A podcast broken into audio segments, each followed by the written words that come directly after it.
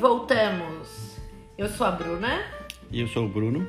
E esse é o Abobrinhas, Abobrinhas Existencialistas. Voltamos,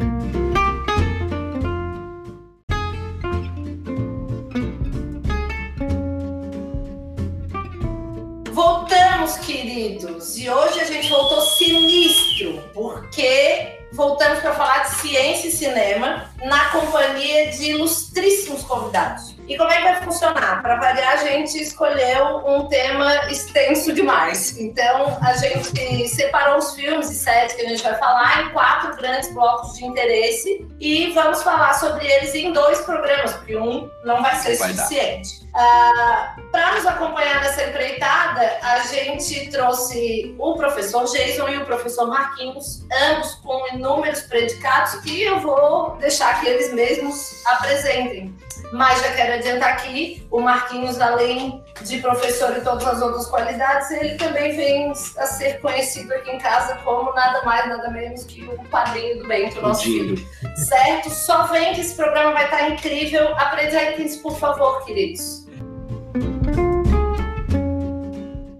Eu vou começar aqui então, porque o começo do meu, do meu currículo aqui é padrinho do Bento, né?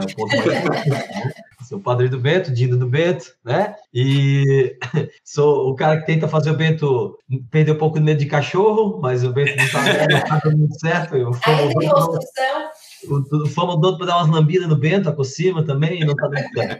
Mas, gente, eu sou o Marquinhos, né? Como o, o Bruno e a Bruna aí comentaram, a gente tem, eu junto com o Jesus, a gente tem um podcast sobre ciência, que é o Vem Cienciar, e sou professor de biologia, né? Sou biólogo, professor de biologia, trabalho basicamente com ensino médio e cursinho pré-vestibular, né? E sou pós- pós- pós-graduado em educação. Mas é, hoje eu tô aqui para a gente falar de entretenimento relacionado à ciência, então. Melhor não pode ficar. É, Manda, Jason, e tu? Ah, então, eu sou o Jason, né? Sou aí o outro participante do Vem Cienciar, junto com o professor Marquinhos. Prazer, Bruno e Bruno, estar aqui com vocês hoje. Vamos discutir, então, né, ciência e aí cinema, temas super interessantes. Ah, assim, vou abreviar um pouco a, a minha formação, né? Eu estudei na, na graduação junto com o professor Marquinhos, então somos contemporâneos aí, né? Terminamos as ciências biológicas quase na mesma época. Depois eu enveredei para o lado acadêmico e, né, então, mestrado na área de farmacologia, doutorado neurofarmacologia, e aí tem pós-doutorado ainda na jogada. E o Marquinhos sentia muita saudade de mim, eu dele. É verdade, é a gente veio verdade. com esse, esse projeto né, de, de fazer o Vem Cienciar já há quase dois anos, né, Marquinhos? Estamos aí no, no ar para nos encontrarmos, mas no meio teve uma pandemia, a gente teve que adaptar muitas coisas aí, mas felizmente estamos conseguindo seguir e com bastante sucesso. É. Ah, coisa linda. Legal, legal. Estamos muito calçados para começar esse episódio. Bom, exatamente. Bom, vem cienciar até para fazer um comentário, né? Eu sou o cara que tem cargo lá já, eu, não, eu sou quase um terceiro elemento, já me considero.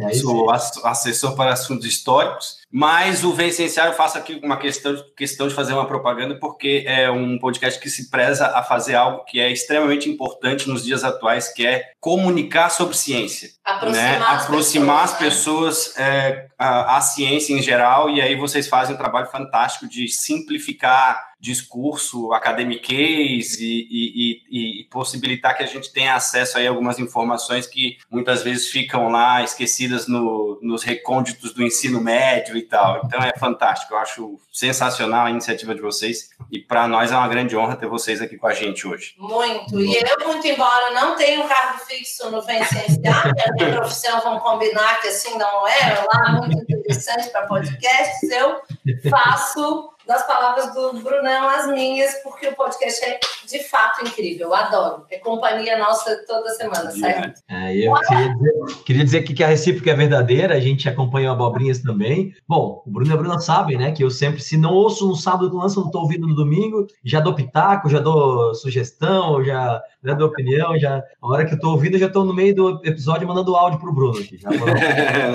temos, essa, temos essa característica em comum, né? Eu mando umas paradas também vencer assim, no meio. Tô indo para o colégio dirigindo. Ah, não, ó, tem um comentário aqui, já mando na hora. Tipo, é verdade, é verdade. Aliás, nas quartas-feiras de manhã, com a minha inteira, eu vou para Itajaí dar aula, né? Para quem não conhece, eu vou de Floripa para Itajaí, dá 90 quilômetros. É, muitas vezes aí o caminho inteiro trocando áudio com o Brunão, falando sobre podcast.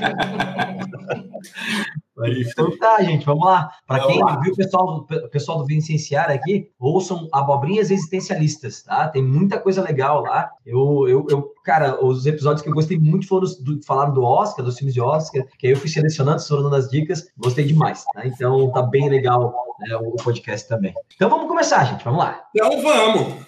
A gente separou o primeiro grupo de interesse, vamos colocar aqui, que seria filmes que abordam DNA, vamos colocar assim, alterações ou coisas Genética, advindas desse, né? dessa seara. Mundo da genética. Quem quer começar o ataque aí? Não, eu acho que primeiro tem uma, uma quase que uma. Não, não, se, não diria uma piada interna, mas eu acho que é a hora dele brilhar, né, cara? é um clássico da ciência. que é o, né, o Gataca. então, então vamos lá, então eu vou começar. Gente, para quem, quem não, não ouve o, o Vencenciar, Gataca é um filme que eu já indiquei muitas vezes, porque a gente fala de edição gênica e Gataca tem a ver com isso, com melhoramento genético, com eugenia, que até o Brunão fez com a gente, né, um, um episódio sobre eugenia. O Brunão foi um dos caras que participou, as primeiras gravações que a gente fez é, para o Vicenciar, antes de lançar ainda, ainda presencial, lá em janeiro, o Bruno estava é, presente aí. É, epidemias, a gente fez um de epidemias, né? ainda não tinha fechado nada, né, cara? Foi em fevereiro, não. lá atrás, fevereiro do ano passado, a gente estava gravando lá no, no, no, no Biológico. No, na sala do Biológico. Discutindo quando é que vai chegar, quando é que vão mudar a classificação pra, de epidemia para pandemia, a OMS né? enrolando e tal. Foi, foi bizarro. Saudades. Saudades. Saudades, né? Saudades de uma aglomeração. Saudades de beber um corrimão. Dividir os copos, né? É. Bom, gente, mas a Gataca é um filme que é uma, uma brincadeira com as letras das bases do DNA, das bases heterogenadas do DNA, né? O G, o T, o A e o C, né? Então, é, a história é basicamente um, um momento do mundo, né? No futuro, onde a, o padrão eram crianças que nasciam escolhidas, né? Eram selecionadas, os gametas, os zigotos eram selecionados e eram crianças com mapeamento genético, onde elas não iam desenvolver nenhum tipo de problema genético, né? Então eram perfeitas geneticamente. E aí se passa que um casal tem um filho né, é, é fabricado desta forma, né? E um, e um outro filho foi por, da forma natural, né? Que eles começavam, né, comentavam lá que era natural, mas era a forma normal para gente hoje em dia. E este cara tinha, né, problemas genéticos, fazia o mapeamento dele, ele tinha genes, né, marcadores genéticos que indicavam que ele poderia ter no futuro problemas, né? E até alguns, no meio do filme, ele desenvolve alguns problemas de saúde ali leves, mas desenvolve, e ele tinha o sonho de ser um piloto de nave. Só que para ser um piloto de nave, que naquela época tinham naves saindo do, né, do, do, planeta Terra para outros planetas todo dia, vários lançamentos. E ele não podia ser. Ele era um inválido, porque quem tinha esses, esses marcadores genéticos aí. Nascia de forma biológica, natural, era considerado. Tinha, tinha, tinha um lance de segregação, né? Tinha um lance de segregação, pelo que eu dei uma pesquisada e tal. Tipo. É que daí limitava ali os direitos e as, e as possibilidades daqueles que nasciam em condições naturais, né? Isso aí, Brunão, isso aí. Então, e é um filme perfeito para você falar de eugenia, né, cara? Porque se tu parar para pensar no, na proposta de, de, de, Hitler do nazismo, era isso, né, cara? É tu ter um indivíduo geneticamente perfeito e tal, né? E é um filme que é uma, é uma história triste, né? Mas é um filme até bem produzido, assim. Eu não sei por que ele não fez muito sucesso, cara. É um filme Era uma pergunta que eu ia colocar para vocês. Ele foi um grandíssimo fracasso de bilheteria, né? Foi, é, e hoje em dia até tido como um filme cult, vamos é, colocar ele, assim. Ele envelheceu bem, né? Ele, é. ele envelheceu bem. melhor que nasceu, é. digamos assim, para o público. E tem um detalhe, cara. Eu, a gente estava dando uma pesquisada. A NASA a NASA ela reconhece a, a, classificou em 2011 como o filme mais plausível já produzido é. É, nessas questões em relação à genética. Uhum. Então, assim, a, a, os conceitos genéticos no filme são quase perfeitos, cara. Você tem alguns exageros, mas não tem nada que é impossível, assim. Uhum. São conceitos genéticos, né, para o que a gente conhece hoje em dia. E até citamos esse filme de novo. Eu até fiquei decepcionado porque eu fui ouvir os podcasts para a gente falar sobre CRISPR, né? Edição gênica, bem cienciária. E Mas esse episódio é. Esse episódio é da hora, muito legal. trabalho de- tem trabalho de faculdade, trabalho de, de mestrado falando do filme. Eu sei, pô, eu achei que só eu conhecia esse filme. Tá, então vocês acham que do ponto de vista do entretenimento flopou porque o pessoal não sacou ou não comprou a ideia? Eu acho, há duas coisas assim que eu acho, bro. Eu acho que pode ser isso, o pessoal não, não entendeu exatamente a proposta do filme, e talvez alguns simplesmente não gostaram da proposta do filme, né? Porque tu pensar nisso, né? Porque é uma coisa que pode acontecer no futuro, Aham.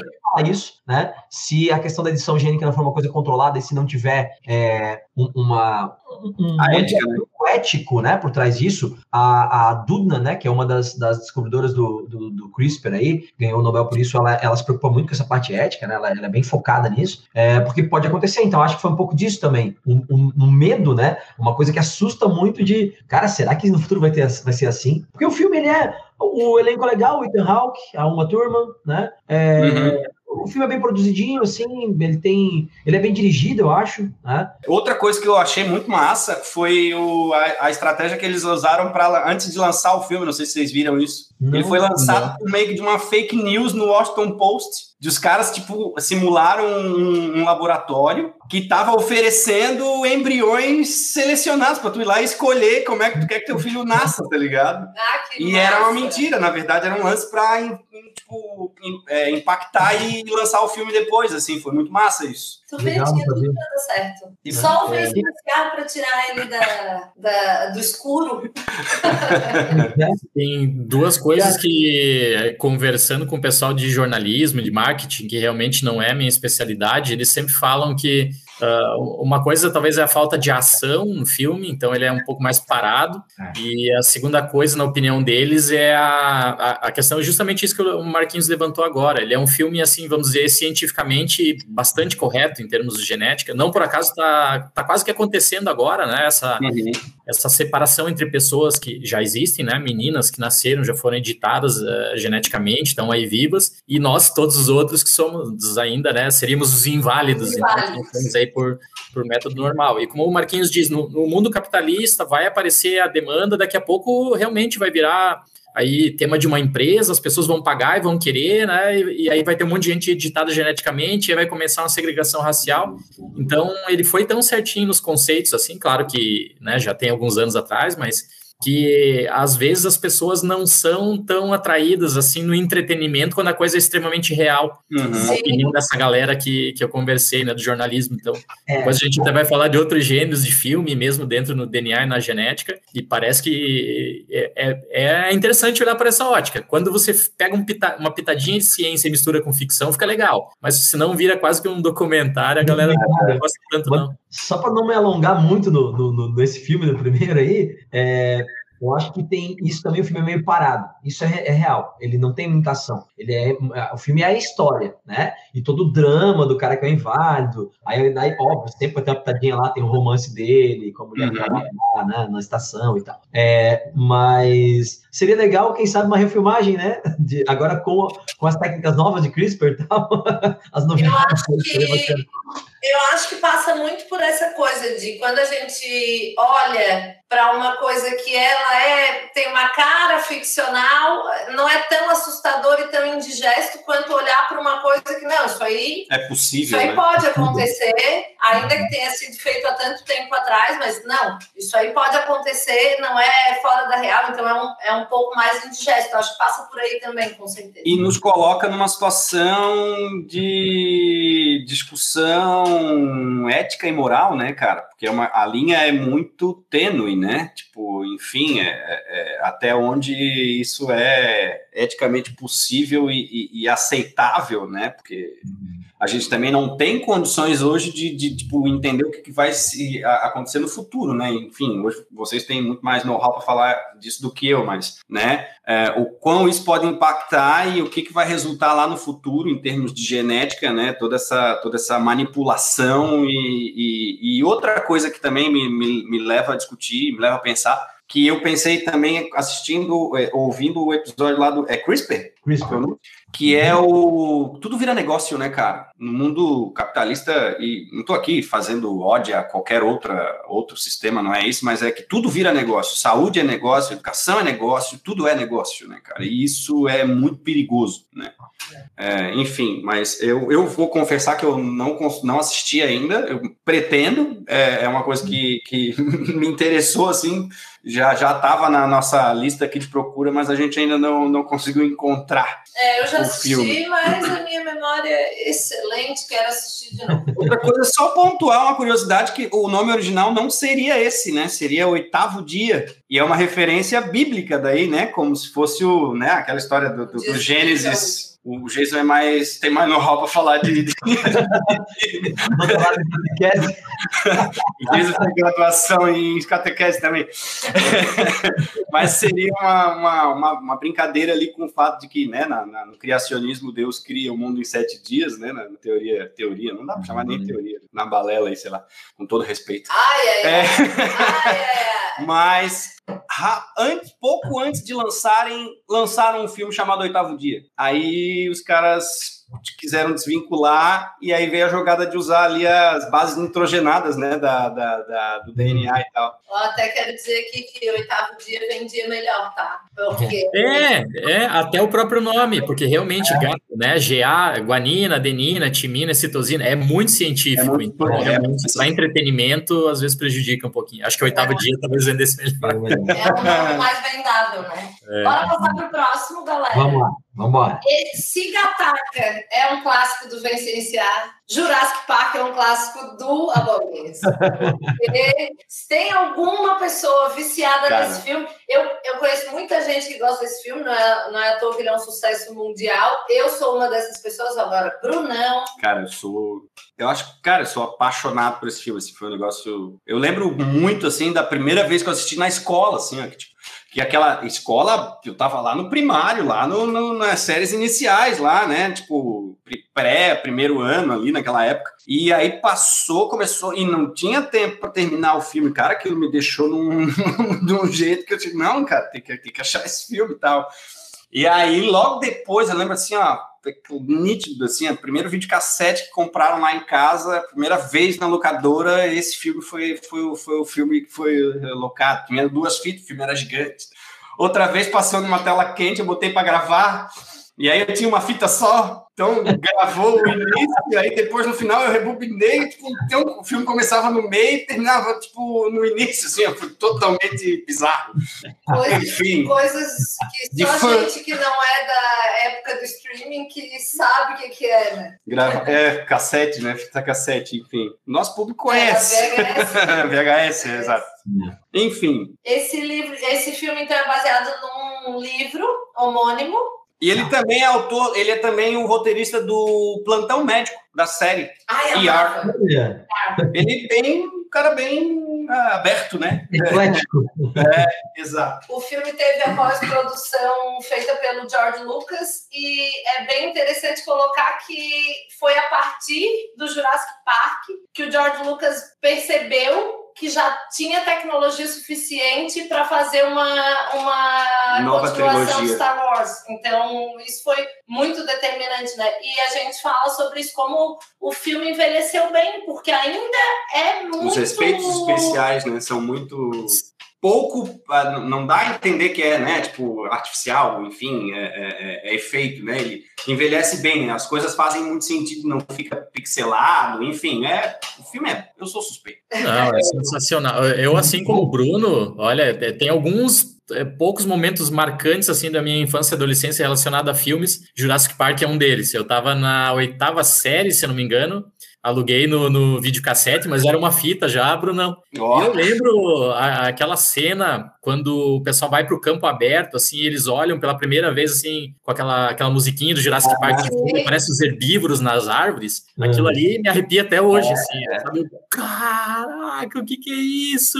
Porque, né, era, uma era que a gente não tinha internet, nada, você via dinossauro numa figurinha no livro, né? E de repente, tava os bichos parecendo de verdade ali, nossa, Marcou uma geração lá. É Quase virei paleontologista por causa do Jurassic Park. Tu sabe que isso é uma coisa que impactou na profissão. O filme ele tem um fator positivo que é a profissão de paleontólogo. Ela foi muito procurada, assim, tipo muita gente buscou a formação por causa do, do Jurassic Park. É, até estava lendo uma entrevista de um, de um paleontólogo que estava analisando ali as verdades e, e- e- e possibilidades e impossibilidades científicas e o cara disse que é, as, as, as coisas que não são possíveis elas são facilmente perdoadas pela, pela importância que o filme acabou é, proporcionando. Ele disse: Eu sou hoje paleontólogo por causa do Jurassic Park, assim, tipo, eu tenho uma profissão hoje por causa desse filme. Então é, é fantástico. E até, é, é, desculpa só, Marquinhos, fazendo uma, um, um- pontuando uma questão que, assim, é interessante ver como descobertas foram feitas após o, o filme, e aí, claro, descaracteriza algumas coisas, mas não deixa de ser legal, porque, como a gente fala, né, é, quem busca entretenimento não busca necessariamente uma verossimilhança, assim, Perfeito. muito precisa, né? Não, não assim, uma uma extrema precisão. Então, é, descobriu-se coisas depois sobre espécies que foram abordadas no filme que não eram daquela maneira. Ou até a gente pesquisou aqui colocando que os, o- no segundo filme os, ve- os Velociraptors já ganharam penas, que foram, foi uma coisa que foi descoberta depois. Posterior ao né? lançamento do primeiro. Então né? tem essas É. coisas interessantes, assim. Tem, então, sobre Jurassic Park tem umas coisas. Porque é, é, não existe um consenso. Na verdade, a maior, a maior parte dos cientistas acredita que não seria possível Jurassic Park, né, Jason? É, porque para te pegar um DNA, para fabricar um, DNA, né, um dinossauro, como foi lá, tinha que ser o DNA inteiro. E se estava no estômago de um mosquito, já teve ação de enzima, já estava picotado, e tu não ia. Como, como é que você vai construir um quebra-cabeça com bilhões de pares de base? saber como é milhões de é? anos depois, né? É, não tem como, né? Mas é, tem outras coisas que eu brinco na sala de aula quando falo de Jurassic Park, porque eu era um, um adolescente, um pré-adolescente viciado em dinossauros, assim, né? Inclusive, não sei, Bruno, se eu já te mostrei isso aqui em casa, que eu Não. uma garra de alossauro, cara. Que massa. Eu ganhei. Massa. Ah, aqui, ó. Tá, vi, vi. não, é, cara, eu sempre esqueço de te mostrar, na verdade. É, o alossauro era um, era um mini tiranossauro rex, assim. né? Aham. E eu, um aluno meu, Era tipo o Onix, né? O carro que todo mundo tem, né? Era muito comum, né? Tipo, era muito comum, assim. Era. E aí, isso é uma garra dianteira do, do, do Alossauro. Ganhei de um, de um ex-aluno que foi fazer faculdade de biologia em California Davis. Aí eu fiz a carta de recomendação para ele e tal. Só que aí ele foi pensando em especializar em paleonto, porque lá tu faz a biologia e depois vai para paleonto. Mas aí no meio do caminho ele já foi para bioquímica, já foi para genética molecular e tal, e aí já está trabalhando com outra coisa lá no doutorado lá agora. Mas eu falo para os alunos tem dois, dois grandes erros do filme. Primeiro que o que eles chamam de Velociraptor no filme não é o Velociraptor, né? Não é o Velociraptor, era, uma, era pequenininho. Aquele Era bicho uma galinha. é o, é o mas aí no filme não ia ficar legal. Cuidado, lá vem o Deinonychossauro. e é que o- a maior parte dos animais que aparecem no Jurassic Park não são do período Jurássico, né? São do período Cretáceo. Nossa. Porque ninguém ia pagar, sei lá quanto é que tá o cinema hoje, 30 pila, 40 pila, É. ninguém ia pagar esse dinheiro para ver Cretacic Park, né, cara? Cretácico Park. Mas é, a licença poética, né? É isso, a gente não pode querer que um- um- um, né, uma mídia de entretenimento seja sempre perfeitamente, né, é, é, cientificamente perfeita, assim, né? Então, é, cara, é tranquilo, né? Eu sou fã de Jurassic Park, gosto pra caramba também. É, dinossauro é um negócio que povoa o imaginário, né? Não adianta. Principalmente gente. de criança, né? Não tem uma criança, não tem uma criança que não tenha tido algum, alguma fixação em algum momento por, por dinossauro, dinossauro. porque é um negócio que povoa mesmo. Até os cada ator do filme Ah, isso é muito ganhou legal. Um, um Velociraptor para levar para casa. que legal, não sabia. E outra coisa muito legal que eles com- primeiro que o que o, que o Spielberg ele, ele ah, inicialmente pensou em fazer os dinossauros em stop motion, que é um que era um recurso que não ficaria com a qualidade que ficou, né, de computação gráfica e tal. Mas daí eles misturaram computação gráfica com animatrônicos. E tinha um tiranossauro daquele tamanho, cara. E Caraca. o bagulho dava curto quando chovia e funcionava sozinho. Então a galera almoçando no set, daqui a pouco aquela merda E os caras, tipo, que merda é essa? Os caras aterrorizados com a parada, assim. Que massa, cara. Não sabia. Enfim. Agora, vocês têm, a- vocês têm as curiosidades de vocês sobre Jurassic Park, eu tenho que eu sou um pouco mais nova que vocês, então eu era efetivamente criança mesmo. E eu achava que o Steven Spielberg era o velho dono do parque. Eu achava que aquele velhinho ator dono do parque era o Steven Spielberg. Que legal. John Hammond. Massa. E tem uma outra coisa também, que a história da visão lá, né, dos... dos Do T-Rex. do T-Rex era, era, tipo, aquilo é um erro também, né? Tipo, Mas isso eu acho que entra naquela categoria que a Bruna falou antes, que se aprendeu depois da gravação do filme. é, né? Se eu não me engano, essa história do T-Rex, eles não sabiam na época, eles achavam que ele era, que ele não tinha um olfato muito bom, que ele era meio cego. Então, tu, né, no Jurassic Park clássico, no 1 lá, galera ficava parada, não se mexia, nem respira, daí ele não enxergava, né? Mas isso é realmente hoje sabe-se que não, que ele enxergava melhor e tal. E até acho que no 1 também tem uma questão em relação ao T-Rex, que ele corre atrás do carro, uma hora, os caras acelerando lá na última marcha e o- o tiranossauro ali, né? Hoje a galera tem um consenso que ele atingiria, sei lá, 20, 25 km por hora no máximo, É. e ele não perseguia presas assim muito distantemente. Mas eu Até acho que, eu do não me engano, energético, né? É, Imagina, manter Exato. um- Não, um bicho daquele tamanho, né? Pra que, que vai se esforçar atrás de uma pequena presa? E um predador o tamanho de um ônibus, né, cara? Não, mas, mas tem, então, tem até uma vertente na paleonto que o, o que fez evoluir muito nos últimos anos foi a análise bioquímica, né, Jason? De analisar DNA e tal, né? E fazer as comparações. Mas é, tem uma, uma vertente na paleontologia que diz que o T-Rex não era predador, ele era um carniceiro. Aham. Ah, é? comia, comia resto. Tem alguns paleontólogos que acreditam nisso. E uma das justificativas é, é- é ele ter, não ter muito é, equilíbrio, né? As patinhas muito assim para correr atrás, né? Muito curtinha. A pata dianteira para correr atrás do, da presa, ele não ia conseguir. Então, alguns argumentam que ele comia resto, né? Comia carniça. Tá vendo? Só fazer uma ponte com um outro personagem dinossauro que eu acho muito legal, que é o Rex do Toy Story. Ah, segundo ele começa jogando videogame, tá ligado? Ele disse que as mãozinhas não conseguem. Ele não consegue passar uma fase porque as mãozinhas não alcançam o botão. Muito bom, muito bom. Mas tá vendo? Foi para isso que eu vim, para ficar a boca aberta com coisas que eu não sabia. Quer dizer, o Marquinhos acabou de quebrar uma vidraça. Vidraça. Mas é que Uma vidraça. Até porque, bom, biologicamente, acho que um predador, certamente, ou, ou num geral, tende a ter uma visão, um olfato extremamente aguçado, né, cara? Porque depende da sobrevivência e tal, né? Enfim, mas interessante isso aí, eu não sabia, não. Então, é, Ele- tem um- é um pouco verossímil? É assim, um tanto possível ou, ou não dá nem para dizer isso? Eu, eu iria na linha do Marquinhos. Eu acho que é impossível, porque ele, ele é todo baseado que a gente né, achou lá um mosquito fossilizado que tinha acabado de picar um dinossauro e daí foi preso no âmbar ali, foi fossilizado. Mas a partir do momento que. Nossa, seria assim. muito, muito difícil, para não dizer impossível. Né? O mosquito teria ter, é, ter acabado de picar uma fêmea do mosquito picado, um dinossauro, daí fossilizado exatamente na mesma hora, não dado tempo das enzimas dela digerir aquele DNAzinho das células do, do sangue, e daí a gente encontrar esse bicho, ter certeza lá que o DNAzinho extraído é de um Tá intacto, né? Não, mas é, não se referindo só à criação do parque, que daí eu realmente acho que, né, tem, tem- que achar, vocês têm toda razão, mas digo em relação a também a forma como eles abordaram ali os, os dinossauros, então tem um, um pouco de, de relação com a realidade. Eu acho que tem, né, Jason? Eu acho que tem. É, eu acho que tem. Eles, eles mudaram algumas coisas, né? Como citei nomes e tal, mas de forma geral tem muita coisa que é real ali, né? É, você tem os herbívoros, tô, tá muito legal, né? A maioria dos herbívoros ali, a galera sempre elogiou o cenário, o tipo deles, tá?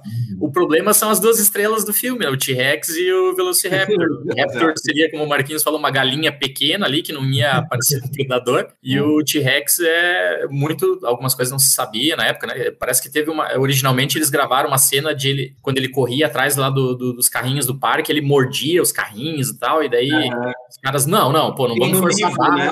a, a mandíbula dele nem tanto livro, assim né? É porque o filme, o filme é baseado em dois livros, né? É, do tal do Michael. Deixa eu ver aqui o nome dele. Peraí. Enfim, ele é baseado num livro, né? Que é homônimo, inclusive. Mas são, eu, eu, eu li, eu tenho isso em, em e-book. E aí, Uhum. quando tu pega o filme 1 e o 2, tu vê que é uma misturada assim do, do livro 1 e 2. Então tem um monte de cenas de, do, do, do, um, do filme 1 que seriam dos livros ali na, no, do segundo volume. E vice-versa.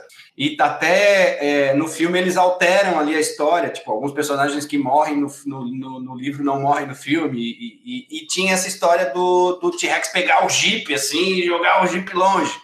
E aí os caras pegaram, não, tipo, é, é, a parte até de, de, de a, a, consultoria em geral chegou e disse, ah, isso não é possível, assim, não, não seria possível. Então, uhum. optaram por cortar aquilo ali, né? É. Uma coisa que eu achei muito legal em termos de, de efeitos que é a história do copinho, né? Do, do passo, quando o dinossauro, ele, tipo, quando o T-Rex vai chegando perto, a água vibra. E os caras prometeram pro Spielberg que dava sem saber que dava, tá ligado? Tipo, e o cara ficou meses tentando reproduzir aquilo ali, não conseguia, até que ele. E a solução é muito simples: ele bota o copo num, de, num, violão. Então, quando ele mexe nas cordas do violão, causa aquela onda circular que daí eles só, tipo, colocaram um som em cima e daí, tipo, o resto é história, né? Que massa, é, cara. A criatividade, né? Uma, Pô, cena, uma cena clássica, né? É. Mas uma, uma outra, um outro comentário aqui ainda, né? Porque os alunos questionam muito, né? Eu, como sou professor de ensino médio, tá, mas eles ficam, na verdade, quando a gente fala que o Jurassic Park tem um monte de coisa que não era possível e tal, né? E que não, não condiz com a realidade, eles ficam indignados.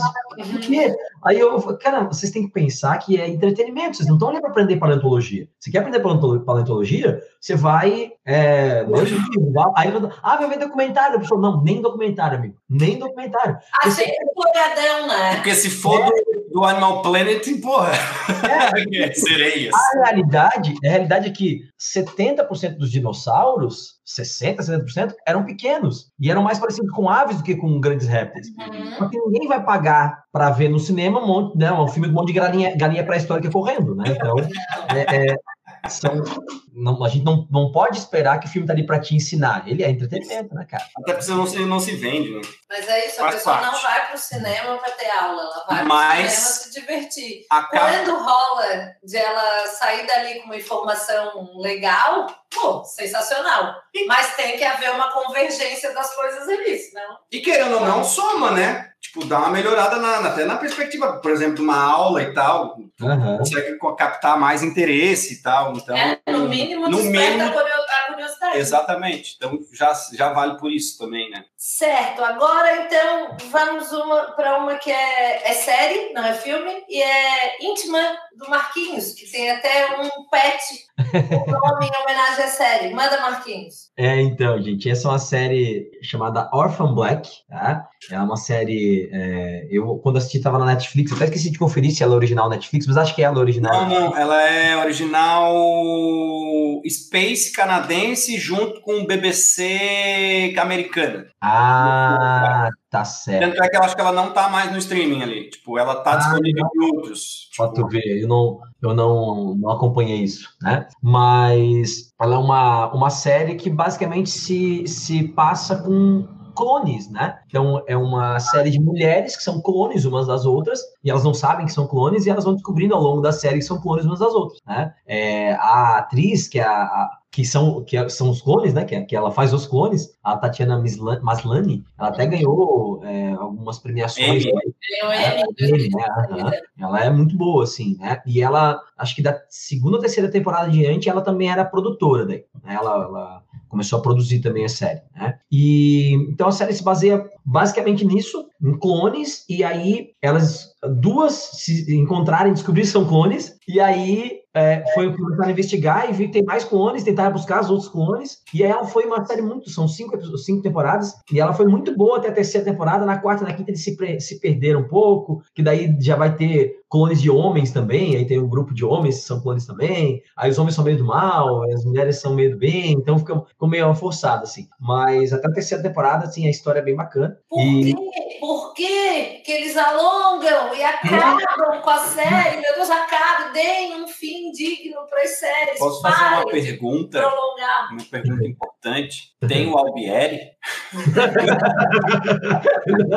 não tem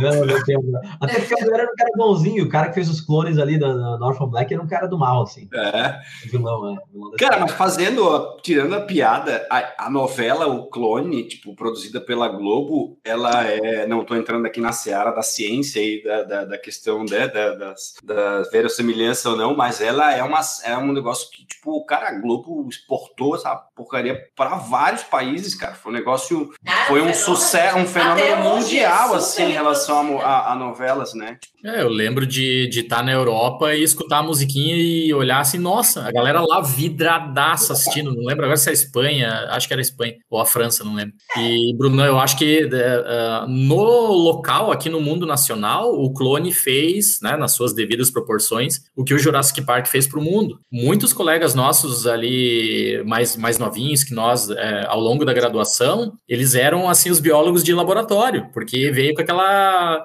com o clone, sabe? Com a Albieri, com a coisa de. Então, é, de certa maneira, cumpre um objetivozinho interessante. Legal, assim, né? né? Eu, eu acho também, eu, eu não lembro se é, se é contemporâneo, se é logo na sequência, mas é, eu me lembro assim que a, a, a ideia de clone, para mim, nasceu com o negócio da Dolly, da, da É, ovelha. é contemporâneo. É contemporâneo, né? E aí, é, era, a gente vem dessa época que não tinha, tipo, tu não pegava teu celular e via tudo sobre aquele assunto em cinco minutos. Era uma coisa a conta-gota, pingava uma coisa no Jornal Nacional aqui, depois ia uma semana depois aparecer novidade. Então, é, eu acho que a informação era, era passada de uma maneira muito diferente. Então, quando vinha uma coisa que vendia, é, é, a ideia, é, não vendia a ideia, mas é, contava Causava, a né? história, puta, era muito legal, criava uma, uma, um interesse pelo assunto, como tu está dizendo, né, Geis? E querendo ou não, de, de certa forma, né, divulga informação, né? Tipo,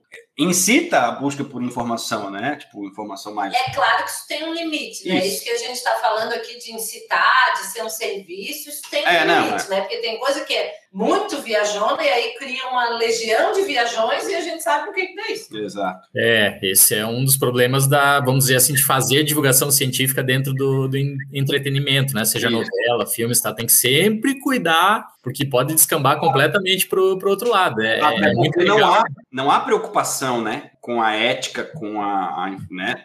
O cientista ele está o tempo todo atrelado a concepções éticas e, e- e limites ali dentro da, da profissão dele, da, da, da área dele, que o cara que está produzindo entretenimento tá nem aí. Desculpa te cortar. Não, imagina, mas é, é exatamente isso. A gente percebe muito bem quando a gente vai é, dar uma entrevista, por exemplo. Você dá entrevista, você fala a ciência, né, para o repórter e tal, ali, e vira outra coisa, né? Tem toda a edição jornalística depois, porque o objetivo deles a gente sabe que é vender. né? Então, você está dando a informação científica e, e- e por isso muita gente até não gosta de falar. E a consultoria científica de filme e de novela é a mesma coisa, né? Contratam o cidadão, ele vai lá e fala: não, não pode ser assim, não pode ser assado. Alguma coisa eles. Não, não, não, esquece esse cientista aí, vamos, vamos produzir da melhor maneira possível para vender mais, né? Que é o objetivo de uma novela, de um filme, de um desenho, é vender, né? Sim, claro. Eu amo a figura abstrata que se criou dos especialistas. Os especialistas dizem, tá, mas quem? Quem são os- esses especialistas aí? Os especialistas são uma categoria abstrata que se criou para qualquer coisa, né? Eu, Eu Didier, amo, acho Di- ótimo. Didier Raul. Ai. Não, é- Foda. Ai, gente. É. Bom, e a, a- não podemos deixar de falar aqui da, da Cocima, né? É, eu ia comentar isso agora, que uma das clones que é cientista chama Cosima, né? E aí o nome da, da minha cachorrinha foi por conta dela, uma das personagens. do- E tu sabe que ela é baseada num personagem real que fazia a, essa, essa parte de consultoria pro, pro diretor, né? Era uma amiga dele, bióloga também, né? Que fazia essa parte de, de consultoria, assim, tipo, da, da parte científica. Sim. E outra coisa que eu achei muito legal é os nomes dos episódios, né? Parece que na primeira temporada são, são nomes retirados ali do, da origem das espécies, do Darwin, né? Uhum. E na segunda temporada são retirados de uma obra do, do Francis Bacon, né? Que é considerado aí um dos pais da ciência moderna, né? Então, uhum. acho que isso é muito legal, assim, quando bota uma, quando os caras se preocupam em, em colocar uns easter eggs, assim, uhum. né? Umas, Eu acho bem da hora também. Umas coisinhas é, que são, vão ser percebidas para quem tem um olhar um pouquinho mais atento. Tá? Tô ansiosa, tô ansiosa, tô ansiosa porque agora a gente vai entrar nesse bloco que, gente, me segurem. É, é, animações e ciência. Primeiro, não só porque eu sou uma completa enlouquecida por animações, muito agora, eu quero fazer perguntas. É, trouxemos aqui, então, o primeiro, que até foi quando a gente estava fazendo a reunião aqui antes da gente gravar. Perguntei, foi uma sugestão do Jason. Eu perguntei, Jason, o que, que vai ser abordado nesse, é, nesse filme? E ele disse só uma infinidade de coisas. É, Procurando Nemo. Quer começar, Jason? Ou quer tá, que posso, posso começar? Não, posso começar. Uh, o Marquinhos vai falar bastante, porque eu sempre faço a piadinha interna também, que ele é peixes, né? Que ele trabalhou com peixe, depois ele explica a piada aí. Mas eu adoro Procurando Nemo, claro, tem toda a questão de conservação dos oceanos, né? Então mostra a vida marinha, mostra a importância dos corais, discute o aquecimento global, essa coisa toda. Mas o principal para mim no, no, Procurando Nemo é a nossa querida Dory. Né? Quem nunca assistiu, vai assistir essa animação, porque é sensacional, é muito bem feita mesmo. E a Dory é o peixinho azul lá, que é a amiguinha do, do, do peixe palhaço, o Nemo, né? Que é o principal do, do filme. E a Dory tem um problema de memória recente, então ela se lembra de coisas muito antigas, mas a informação, vamos dizer assim, do que ela comeu hoje, ela não consegue se lembrar. Né? Então a galera especula, ah, a Dory talvez tenha sido aí um, um peixinho que na, no momento do nascimento tenha sofrido tipo uma hipóxia cerebral, alguma coisa assim, né? Que uhum. originou um problema ali, talvez no, no hipocampo dela, que é uma, uma região cerebral importante aí para você formar memórias novas aí.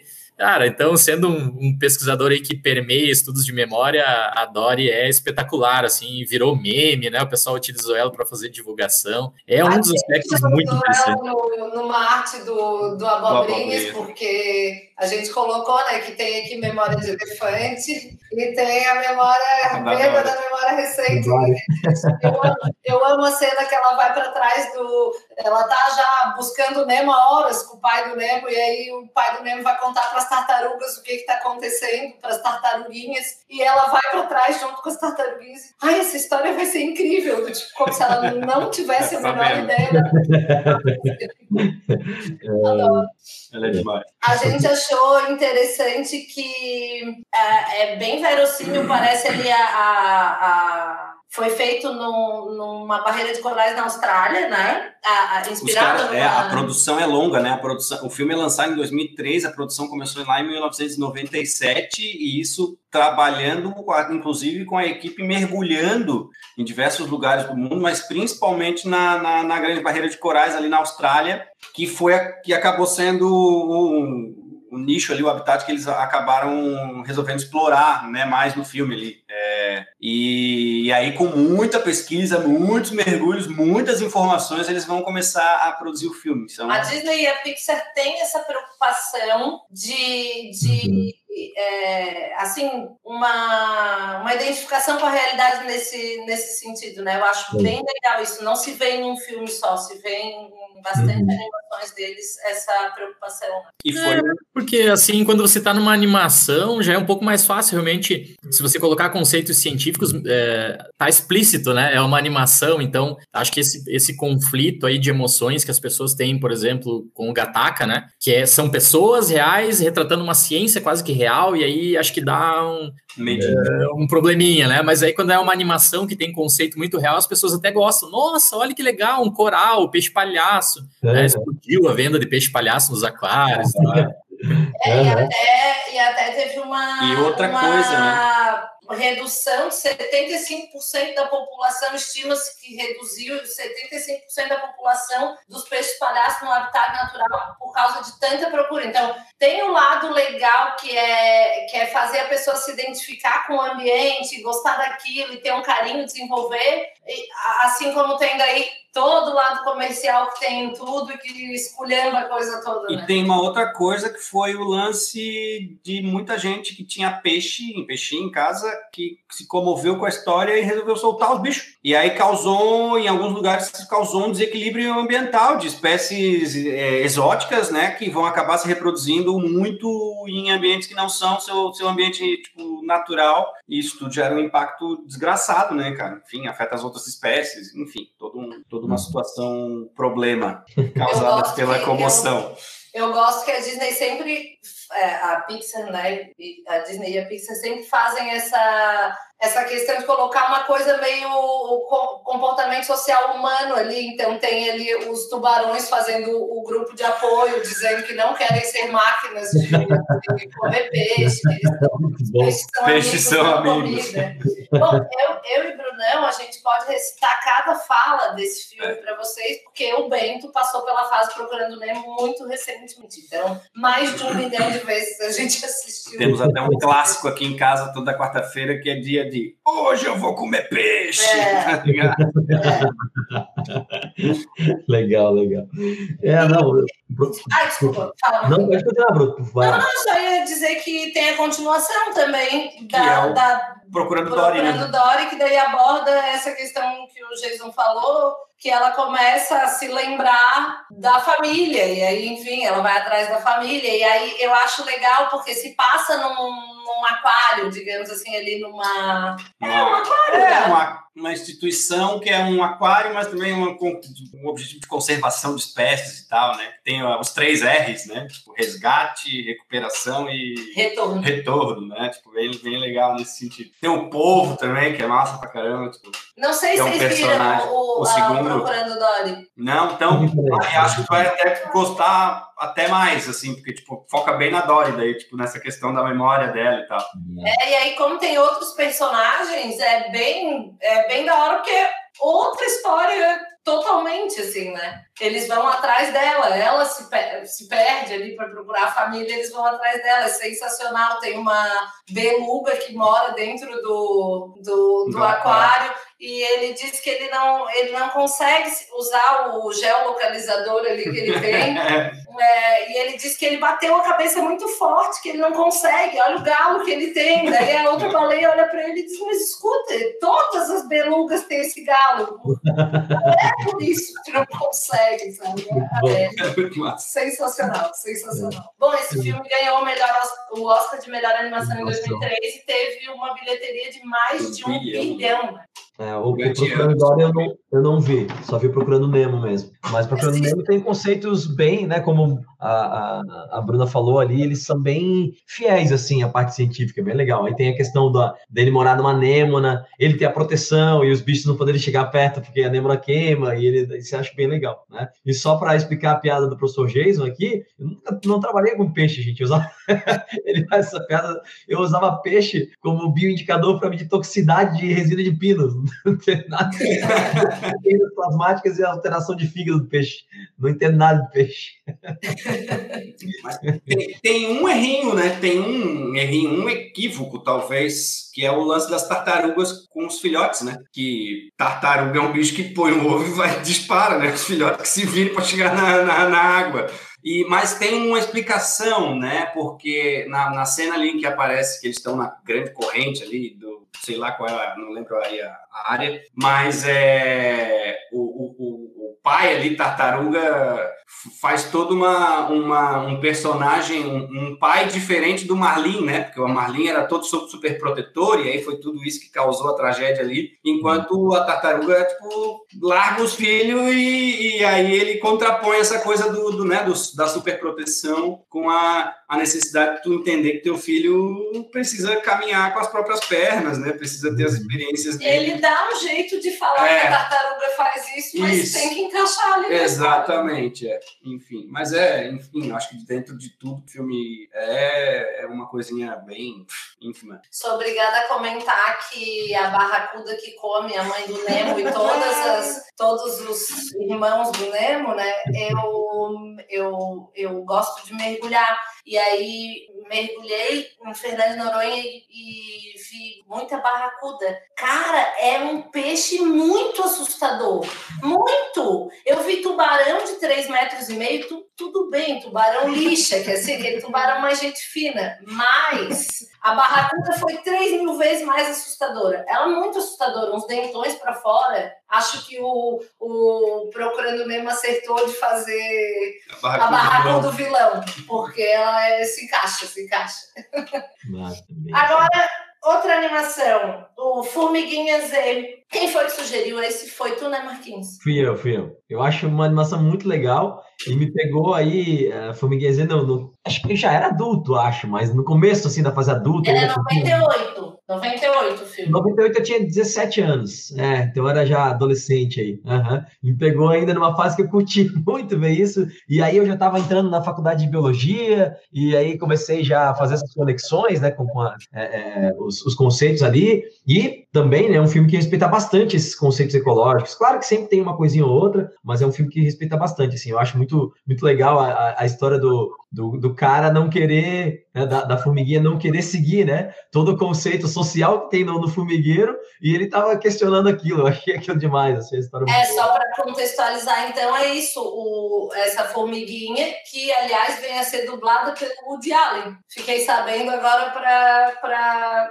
pesquisando para o programa. Ele é um operário e até depois já tem uma pergunta para fazer sobre isso. É, ele é um operário, ele se apaixona pela princesa e aí ele quer se insurgir contra a organização social da colônia e ele troca de lugar com uma formiga que é soldado, pra, porque é mais fácil impressionar a princesa sendo soldado do que Aí vem a minha, a minha primeira pergunta, que eu não sei se vocês vão saber responder, eu vou, vou fazer, enfim, o que, o que vier é lucro. É, eu li que uma formiga macho nunca é operário, que é só formiga fêmea que é operário. Procede ou vocês também não sabem dizer sobre isso? Não, eu acho que é esse mesmo. Eu não sou, não sou um, um é, especialista né, em inseto, não sou um entomologista, muito menos um mirmecologista, que é um especialista em formigas. Olha só. Nossa, né? Mima ecologista, nosso amigo Benê, né, Jason? Professor Benê, querido. Um dos maiores especialistas do Brasil, que sabe do mundo, né? Professor é. Benê. Benê e tem formiga pra cacimba aqui, né, cara? É, mima ecologista. Mas, é, se eu não me engano, é isso mesmo, Bruno. É, na verdade, os machos num formigueiro vão atuar só como reprodutores, né? Assim como numa colmeia também, as abelhas fazem todo o trabalho e só tem macho para reprodução, os zagões são só para reprodução. Acho uma graça, né? Acho uma graça. é, eu, como representante. a moda pega, né? É, mas por outro lado, são sociedades que funcionam muito bem e muito melhores do que a nossa, né? Então, é, talvez a coisa passe por aí. E aí, aí que entra um outro questionamento, que eu, é, quando, enfim, fui ler sobre esse filme e fui me lembrar dele, é, de imediato pensei, é, é impossível uma formiga se insurgir contra a organização social ali da colônia, né? Mas aí eu tava lendo, e aí Vejam bem, estava lendo coisa na internet, era até um artigo na Folha de São Paulo, mas assim, qual é a credibilidade daquilo ali, não tenho a menor ideia. Mas falando que, é, que eu imagino que não por uma, não por uma questão é, social, mas dizia que tem a formiga ali que é operária, a formiga que tem que ir para fora do formigueiro e trazer a comida, a outra a, a rainha que vai reproduzir. Não é, é a rainha, é? Que vai é, reproduzir. Às vezes tem mais de uma por colônia, né? Mas aí falando que geneticamente, que o que acontece não é que ela se insurge contra a ordem social, mas que tem. É, Algumas nascem com uma diferença genética e essa diferença genética faz com que elas não é, não sirvam ali para desempenhar aquela função. Então, ela deveria ser uma operária, mas ela não desenvolve aquilo ali e as outras acabam matando ela.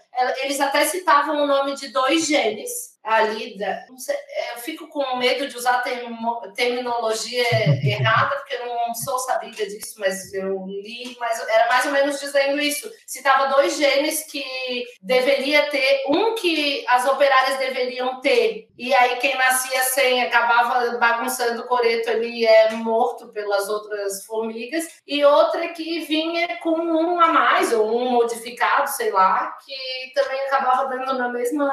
E também achei interessante que é, ali colocava, em algum, uma, algum artigo que eu li, colocava que nem toda rainha é aceita como rainha. E eu achei interessante isso, que não é uma não é a abordagem ali que o filme coloca como uma questão humana, né? De se apaixonar e querer se, se colocar contra a ordem, mas achei interessante existir essa, essa possibilidade. Acho que do ponto de vista das abelhas, eu acho que eu já vi alguma coisa sobre isso. Tipo, quando a rainha já não está mais, é, tipo, atendendo ali a, a demanda, vamos dizer assim, as, as, as as outras vão lá e já produzem outra, né? Rainha, meio que para substituir, Isso, não sei.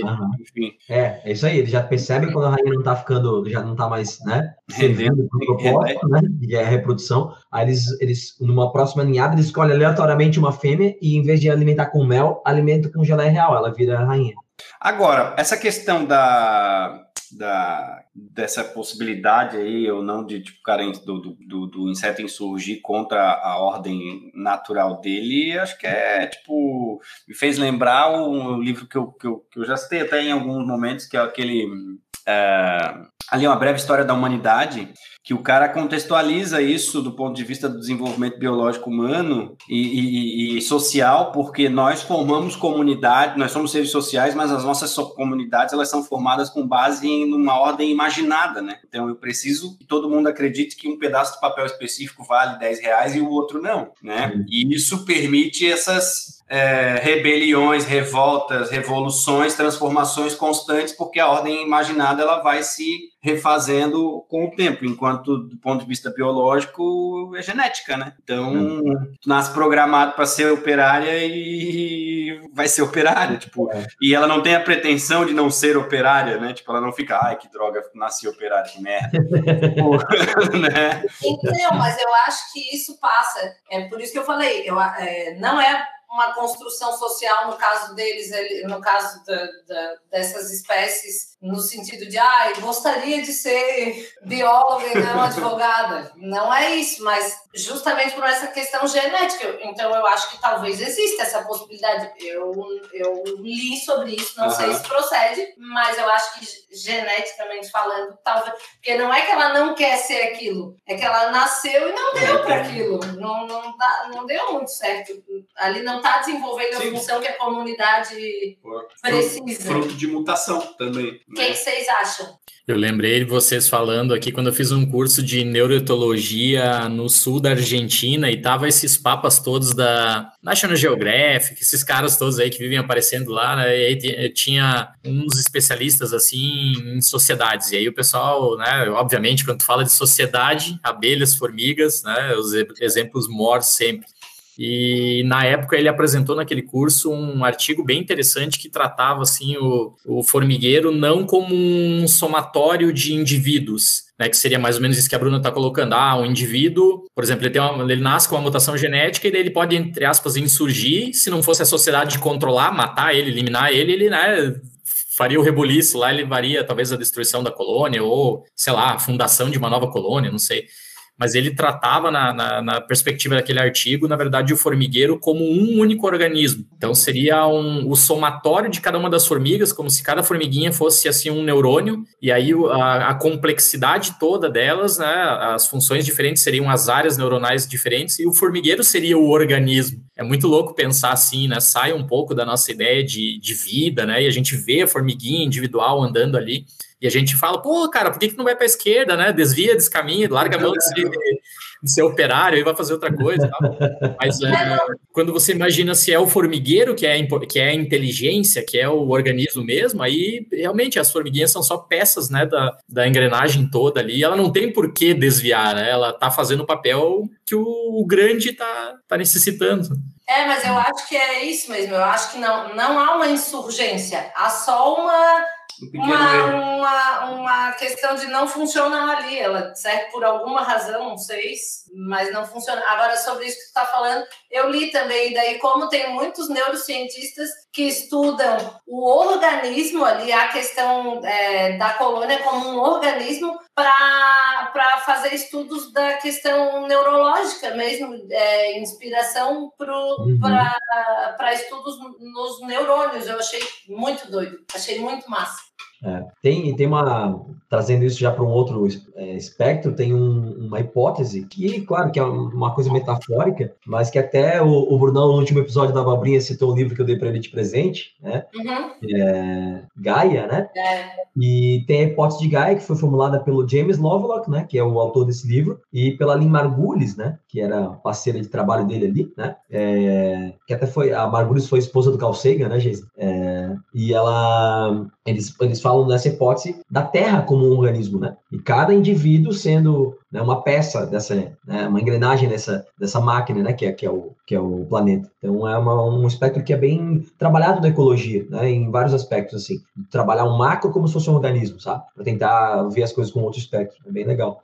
Isso também tem uma visão sociológica, né? Tem, tem, tem né? Assim, a- essa visão de organismo é, é sociológica. Total, total. Bom, teríamos é, outro filme de insetos para falar que é um grandíssimo clássico, segundo o segundo filme da Pixar, que é o Vida de Inseto. Mas eu acho que é, falamos de falamos de, de vários insetos. de insetos agora, acho que, eu, acho que a gente deveria passar, porque eu estou assim, Até com por- sede de ouvir. Até pela, pela, pela brecha que se criou aqui, né? Tipo, pela liga que a gente poderia introduzir aqui da questão do- dos neurônios e da, da mente como um Gancho. todo, que eu acho que o gancho para falar do, do Divertidamente, né? Que é uma animação que a gente diz aqui em casa que não é uma animação para criança, velho. Tipo, não é para criança aquilo ali, tipo, é muito para adulto. É, enfim, acho que poderíamos focar nisso. Bom, é 2015, né? A personagem principal, ela tem 11 anos, muda de cidade e puta, ela tá no auge daquela dificuldade que a gente já tem quando tem 11 anos, né? É ali que começa. A idade da gatinha, como diz o ditado. E aí isso faz bagunçar as emoções dela, né? Nem vou, nem vou me alongar muito aqui na, na contextualização, porque eu acho que não precisa, é um filme recente e foi um filme assim de sucesso retumbante, então acho que dá direto para a gente passar para as questões mais é, científicas aí, vamos colocar dentro das, das emoções. Ah, é outro filme absolutamente espetacular. Também concordo que ele é até bastante avançadinho para criança, né? Porque a criança vai se pegar ali nas corzinhas, nos bonequinhos, nos bichinhos, nos jingles, essa coisa toda. Mas a ciência que está por trás do filme é absolutamente fantástica. Eu sou apaixonado pelo Diver- Divertidamente, já vi várias. né? e ele é muito centrado, então, nas emoções e na, na memória. Esses dois conceitos é que pesa bastante bem ali. E aí o, o escritóriozinho, vamos dizer assim, da- das emoções ali, é, é como se fosse uma areazinha cerebral, daí tem as outras áreas cerebrais. Pô, é muito legal. o contexto dele é muito massa, né? E, e como a, a- a- as memórias e as experiências elas se tipo conectam para formar o ser, né, cara? Para formar, formar a personalidade ali, tipo, é, é muito fantástico. E como a memória se fixa através das emoções, né? Porque as emoções que a gente sente em determinado momento fixa. É o que a gente estava falando agora dos filmes que por que, que marcaram a nossa infância, né? Aquilo foi uma emoção que foi produzida e, e- e gerou uma memória, né? É, na neurociência, a gente costuma dizer que não existe a vida como a gente conhece hoje sem a formação de memória. né? Nós somos o que nós nos lembramos. É, existem outros filmes que a gente pode citar aí que os personagens esquecem de um dia para o outro. né? Quando eles vão dormir, eles esquecem tudo. É impossível você ter uma vida sem você ter uma memória. Né? E, e, as memórias são mais facilmente fixadas realmente quando elas vêm associadas com episódios emocionantes. É, emocionantes eu quero dizer pelo bom ou pelo, pelo mal. Né? Todo mundo tem um trauma de infância claro. aí. uhum. E todo mundo lembra de coisas muito boas, como eu acabei de falar, né? Que eu lembro exatamente onde eu estava, onde pela primeira vez eu coloquei a fita lá do Jurassic Park e apareceu aquela cena com os herbívoros, com aquela musiquinha de fundo lá. E, nossa, é, é, espetacular. Me arrepiei de novo agora lembrando disso. Não, é, arrepia mesmo. É... Foi uma emoção positiva muito associada né, com essa memória que facilitou a fixação e é a uma memória afetiva, né? Que, que pode ser tanto pro bom quanto pro ruim. ruim. Né? Uma situação pontual que eu tava, tava tipo, no, no Twitter hoje, um, um gurizão lá de, de Biguaçu, ele, ele tweetou que ah, do nada, assim, ah, eu tenho um, do nada eu sinto uns cheiros, cara, e hoje eu senti um cheiro de locadora de mofo com, com, com não sei o que, sabe? De tipo. E aí eu imediatamente assim, cara, tu lembra que tinha uma lanchonete num lugar específico de Biguaçu quando tu passava ali, que é aquele cheiro de fritura, aquele, mas aquele bem específico, cada lanchonete tem o seu, né? O, o tipo. E aí eu lembro automaticamente. De quantas aquilo, vezes usaram né? óleo. Isso, ex exatamente. mesmo.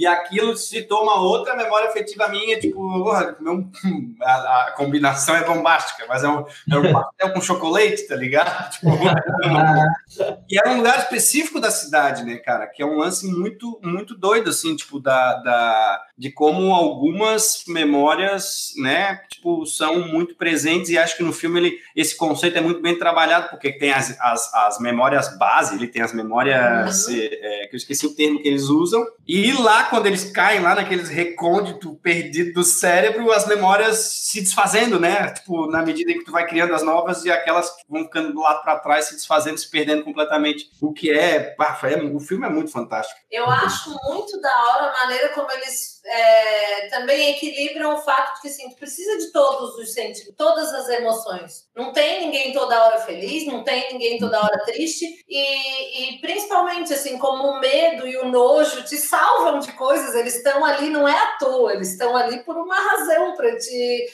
te salvar e ter feito a humanidade chegar até aqui, né? Eles estão ali para te alertar, então eu acho. E a maneira como eles. A maneira como eles acharam de colocar isso é genial. Esse filme é muito maravilhoso. Ah, eu vou, eu vou, essa eu vou ficar só ouvindo vocês, gente, porque eu não assisti esse filme. Preciso assistir, pelo jeito. Pra onde Cara, é muito, é muito bom. Agora, eu comentei então... com o Brunão uma coisa é, que eu achei que eu, sempre me chamou a atenção, e daí eu fui ler alguma coisa sobre isso. É, alguns dizem que é uma, uma crítica e tal. Que a alegria ela tem uma, uma forma mais humana. Se vocês verem a personagem Alegria ali, ela se parece mais com um humano, né? Ela tem ali o cabelinho, é o corpinho, ela é bem humana. Mas os, os outros sentimentos, a tristeza também, mas os outros sentimentos ali, eles é, eles são meio. Não dá para dizer amorfos, porque eles têm uma forma, mas ela é, não é uma não forma são humana. antropomorfos. E aí, é, e aí eu li assim que é, talvez isso tenha sido até como a alegria é a mais que se é a que mais se identifica com a forma humana ali, que isso seria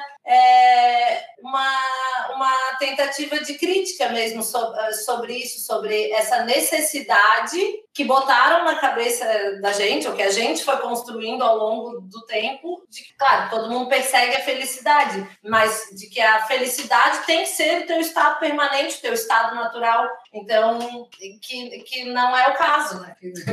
Estado natural é, é impossível, né? A felicidade tem muito a ver com a, com a liberação de dopamina na, né, numa via cerebral. É, é impossível, é fisiologicamente impossível você. E esse é um dos problemas, eu e o Marquinhos discutimos bastante no Vem Cienciar, né? Ah, um problema da sociedade atual, porque você quer sempre mais, quer sempre mais. Isso é como se fosse uma dependência de droga. Né? Você alimenta uma coisa uma vez e é legal, é massa, né? Sei lá, posta uma foto na tua rede social, ganha lá 10 curtidas. Na próxima vez você quer 15, na próxima 20, 100, 200, e não tem limite, a pessoa sempre quer mais, daqui a pouco tá, sei lá, com mil curtidas e está frustrado, porque não tem mais aquele reforço positivo, né? Então, a felicidade, fisiologicamente falando, é impossível você estar tá num estado de felicidade o, o tempo todo, né? E, e, mais e mais e mais e mais para satisfazer. É...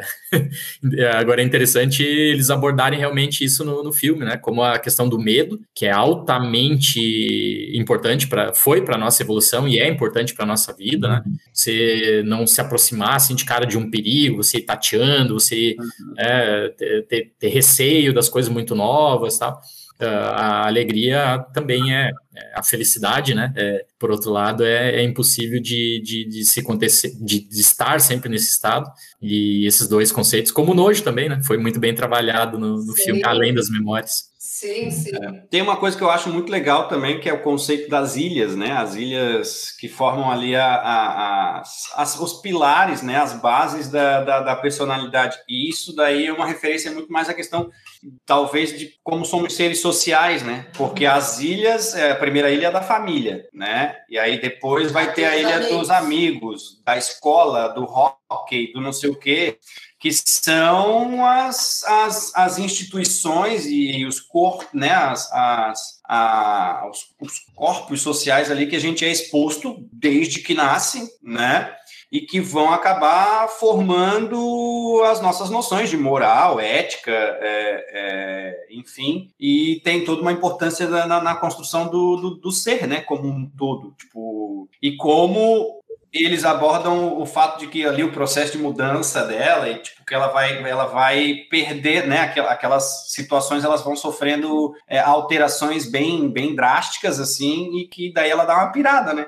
porque é quando ela resolve meio que tipo, meter o pé e tal. E é, bom, quando até ano passado trabalhava com sociologia e, e, e de certa maneira a gente trabalha muito isso, né, na, na sociologia, tipo, na, na formação do, do, do, do, ser, do ser, do indivíduo social, é, é, as instituições ela é, é, que vão, vão estabelecer as noções de certo e errado, né, aquelas noções de, tipo, o que é aceitável e o que não é, o que é ético e o que não é. E eu acho que e, no filme essas ilhas, elas, elas elas pontuam isso, claro que sem deixar isso extremamente óbvio, claro, né? Porque não é o objetivo. Mas acho é, que... muito legal. É, aí já sai quase da neurociência, vai para psicologia. É muito interessante, né? Dá, dá para bater papo com um psicólogo, certamente eles vão ter uma outra visão aí dessa históa toda. Ah, eu é, tive uma psicóloga que, inclusive, usava os bonecos com os adultos, comigo. Tá? Ela não é mais minha psicóloga, mas não é por conta disso, não. Ela, eu achava interessante. É, é, eu acho, eu, eu gosto quando em algum momento eles começam a brigar lá no, no painel de controle, daí a pessoa fica toda confusa. Às vezes eu tenho essa exata sensação. Às vezes eu digo assim, não, realmente, isso só pode estar acontecendo uma briga lá dentro, porque não é possível, né? A gente passa essas confusões.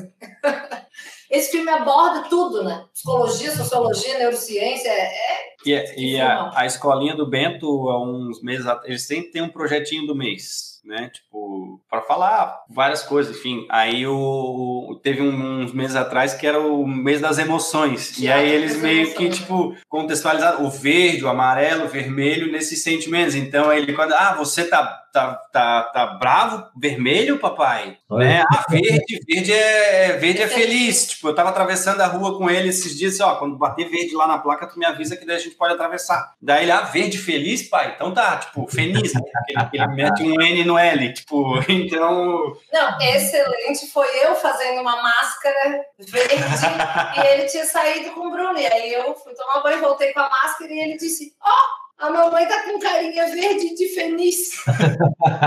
Querido. Ai, tem que avisar bem, tem uns tomatinhos para ele aqui. Ele gosta Opa. de tomatinho. Nossa. Gente, temos 48 horas de programa. Isso. Então vamos para os quadros, senhores. A gente vai puxar o bonde aqui e vocês entram conosco. O primeiro quadro é o Todo Mundo Gosta e Eu Não. Ele vai ser repaginado agora na segunda temporada, mas como estamos gravando antes da repaginação, vai ficar no formato antigo. É, eu vou começar.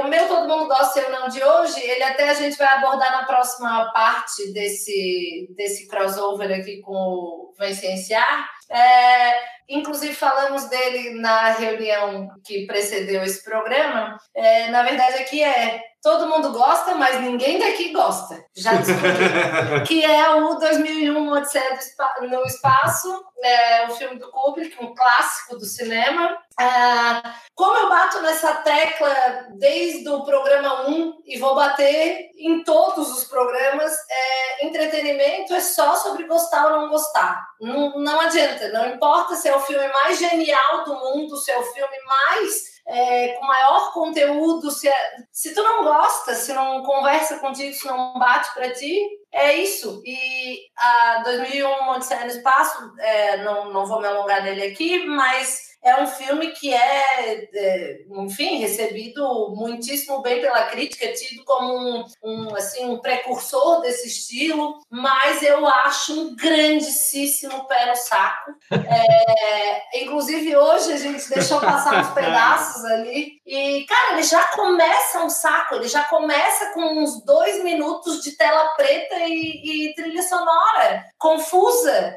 É um saco. Ui, eu odeio. Esse é meu todo mundo gosta e eu não. Eu, eu sei que vocês concordam um pouco, não sei se tão veementemente assim, mas esse é o meu. E o teu, Bruno? Eu acabei de. Eu ia falar uma coisa, acabei de lembrar outra, e aí vou manter aqui um que trabalha, de certa maneira, vai misturar alienígenas com mudanças genéticas e tal, que é um filme chamado Distrito 9. Ah, eu não sim. sei se vocês já assistiram. Sim. Ele é um é. filme que se passa na África, acho que na África do Sul, é uma coisa assim. E aí tá rolando meio que uma invasão alienígena, e quem entra em contato com os alienígenas acaba, tipo, sofrendo uma mutação ali. E eu, sinceramente, não sei se é o que todo mundo gosta e só eu que não, mas eu acho uma porcaria. Eu assim. gosto. Eu acho muito chato o filme.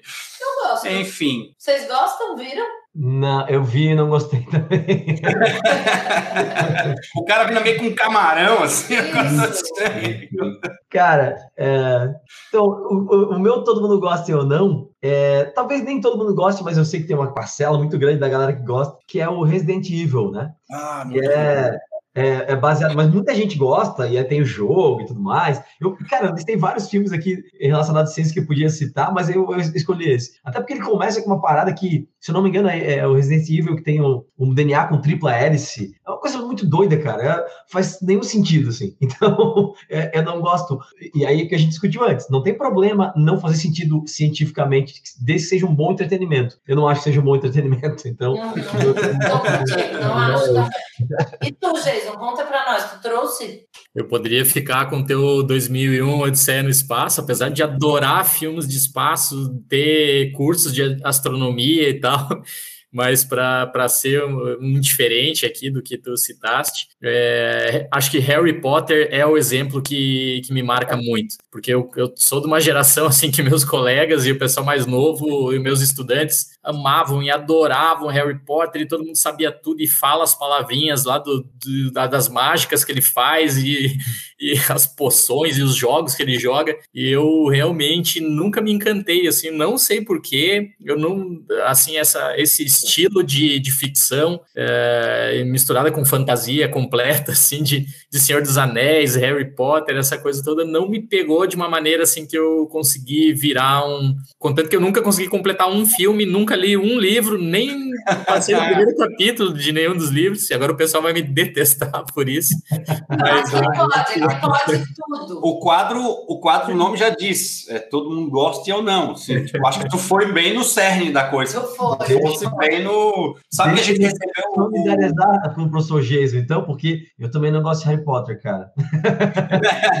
eu não falei porque fosse quem tem mais relacionado à ciência, assim, mas eu não gosto de Harry Potter também. Apesar de adorar Senhor dos Anéis e Hobbit e tal, Harry Potter também não me pegou, cara.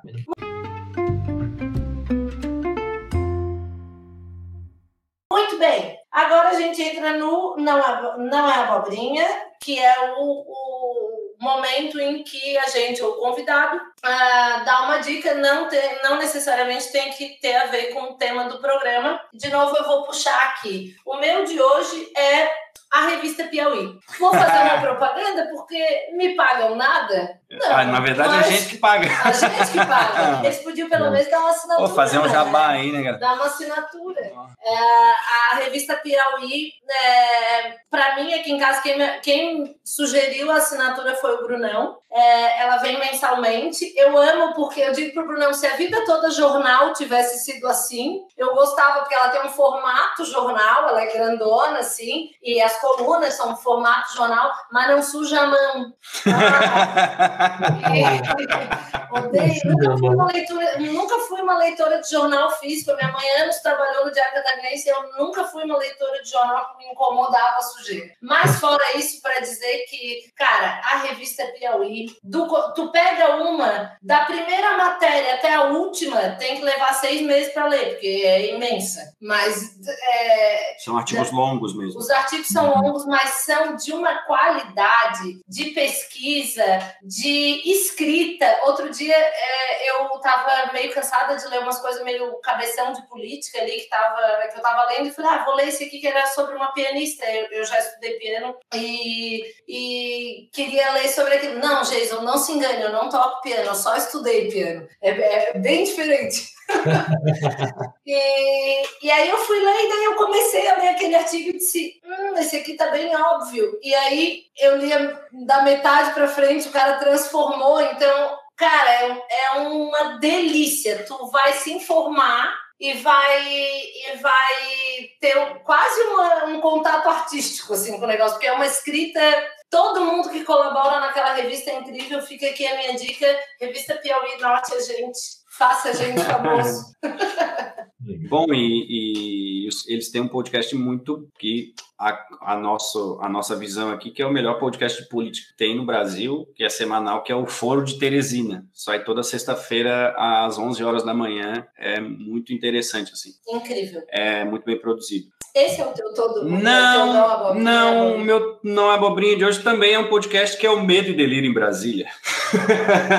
que vai fazer toda uma crítica à situação política e, e, na verdade, eles pontuam ali as notícias em geral sobre mais envolvendo política brasileira ao longo da semana, mas numa pegada mais é, é, informal, assim, tipo, usando uns efeitos sonoros e tal, tipo, mas fazem umas, umas discussões muito interessantes e atacam problemas e incoerências, assim, de uma forma que, tipo, bom, eles têm uma frase que é, né, vamos passar raiva junto, tipo, tá ligado? Porque é cara, a nossa situação ela é distópica e cada vez mais distópica e, e, e, é muito interessante como tem uma galera produzindo coisa, como a, como a internet e, e todas as possibilidades que ela abriu permitiram que uma galera produzir coisa, né? Tipo, a gente está produzindo conteúdo, vocês estão produzindo conteúdos diversos e tem muita coisa muito boa que num outro momento a gente não teria contato, não teria acesso, né? Então, tipo, essa, essa, essa, de fato, como é que eu vou dizer? Uh, fugiu o termo, mas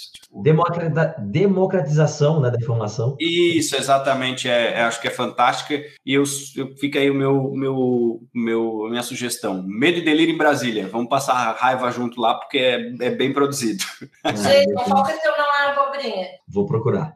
Eu vou deixar uma dica de um filme que está sendo gravado aqui agora, que eu sou fã de carteirinha, e recentemente a gente teve, teve notícias que parece que vai ser lançado até o final do presente ano, né? Até final de 2021, que é o nosso querido Matrix 4, que parece que vai ser Matrix Ressurreição, né? Não, não está confirmado pela produtora do filme, mas a gente teve aí durante a semana uns vazamentos de informação no Twitter da galera que já andou vendo umas préviazinhas e contando um pouquinho aí do filme. Então dá tempo para a galera aí que não sabe do que eu tô falando, porque as, os três primeiros são mais antiguinhos, né? Então vocês podem maratonar o Matrix 1, 2 e 3 é, é um filme influenciou muito a minha vida, né? A epígrafe da minha tese de doutorado é, talvez seja uma das únicas que tenha uma, uma frase de um filme, que é justamente é a, frase do, a frase do filme Matrix, né? Quando no 1 lá ainda o Neo tá entendendo que ele vive num mundo que é irreal. É, enfim, é, assistam, não vou dar maiores spoilers aqui, mas fica a dica, porque realmente o pessoal trata como uma obra simplesmente de ação ou com uma pitada de ficção científica, mas é um filme que, assim como Divertidamente, que a gente falou anteriormente aqui no episódio,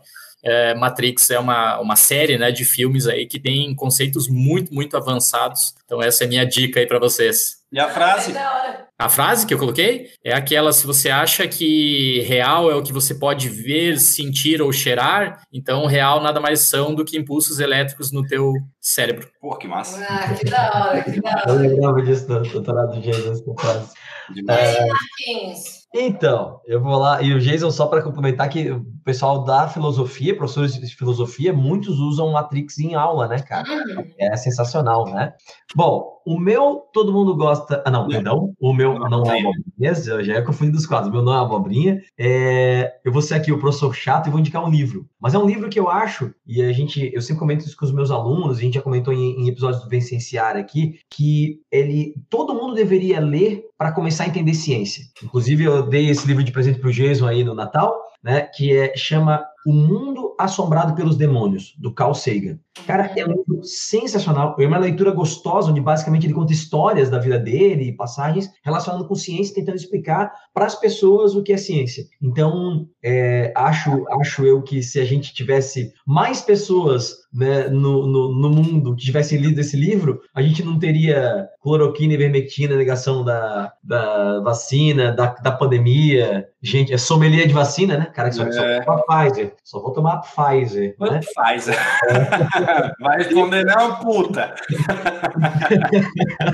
Pfizer. Cara, então é um livro sensacional. Gente, eu sei que muitos alunos do Brunão aí também né, ouvem o Abobrinhas. Então, leiam esse livro, gente. O Mundo Assombrado pelos Demônios, tá? Acha facinho de comprar na, na Amazon e tal. E, cara, vale muito a pena. É um livro bem legal, tá? Do Sagan o Carl Sagan, que no próximo episódio que a gente vai falar aí alguns filmes temática espacial, é, não tem como não falar dele, né, cara? Enfim, então vai ser tema aí das nossas conversas futuras. Chegaremos lá.